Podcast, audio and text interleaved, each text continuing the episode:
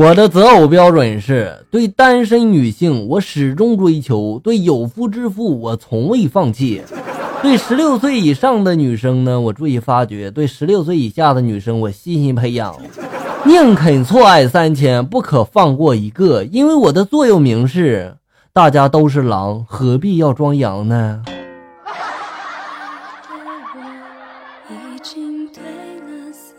昨天晚上我做梦，居然梦到一女鬼，吓得我转身就跑。不过我跑着跑着，我忽然就想到了，我还是单身呀。然后我硬着头皮又跑回去了，生生的把这噩梦做成了春梦啊。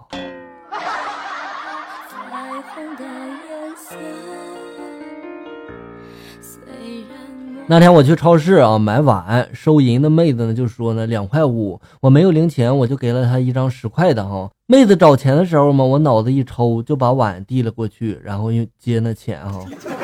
收银的妹子都笑抽了，后面排队人也都笑翻了。唉，职业病伤不起啊。没错，我就是大街上那个要饭的。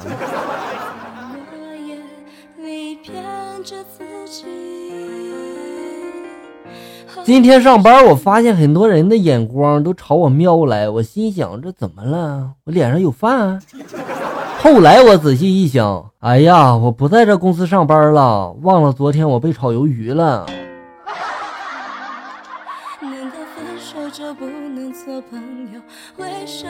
儿子考完试放学回家跟我抱怨了，同学的爸爸都是开着豪车来接的。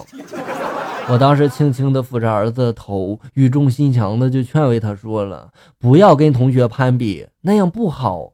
爸买不起豪车，但爸一直很努力工作呀，努力了也就问心无愧了，尽力最重要。你说呢，儿子？嗯，那好吧，爸爸，我觉得你说的对。”儿这时候语重心长的松了一口气儿，缓缓的从书包里拿出了成绩单：“爸，我也尽力了。”儿子，你敢套路你老爸是吧？看我不打死你！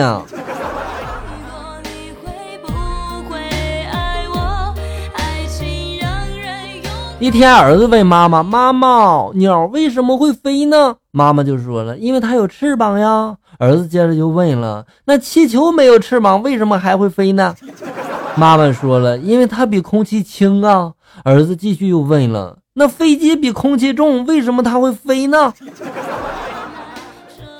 是不是每个父母都怕孩子问问题啊？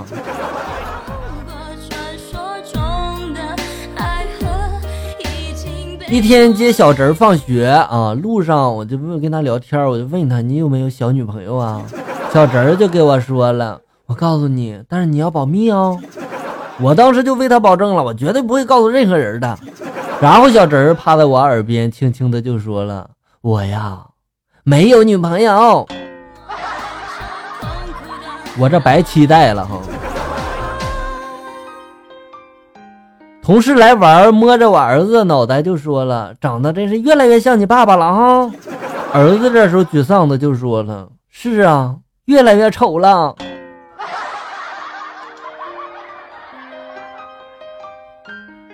公司里来了一些新员工哈，老总就说了，他们为公司注入了新的血液。我当时就在想了，那公司离职的这个员工不就是公司的大姨妈了吗？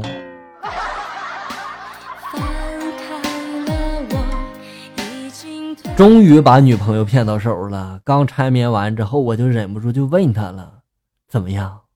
嗯，还行吧，我那里。”女票这时候害羞就说了：“你这是我见过算大的了。”然后女朋友看我的脸都黑了，然后急忙就解释，就说了：“你别生气啊，你忘了我是干什么的了吗？”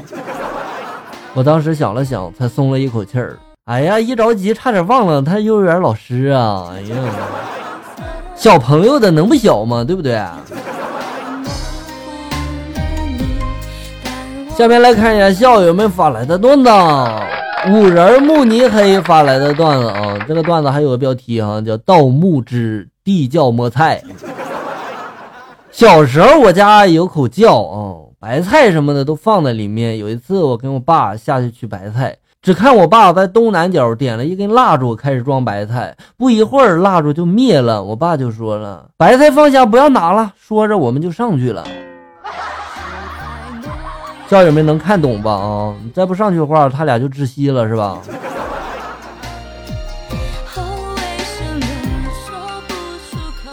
要说这一个段子的话，那不如说它是一个生活的小常识，是吧？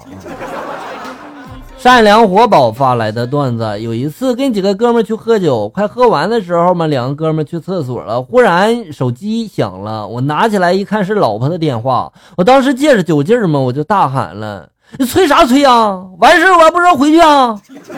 挂了电话之后，我才发现这是哥们儿的手机。你这哥们儿这下惨了。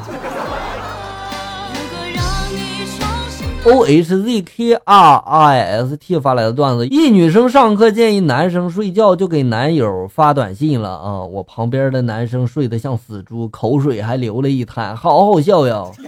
结果网络不好，她男友半夜才收到这条信息。男友下半夜肯定睡不着了呗。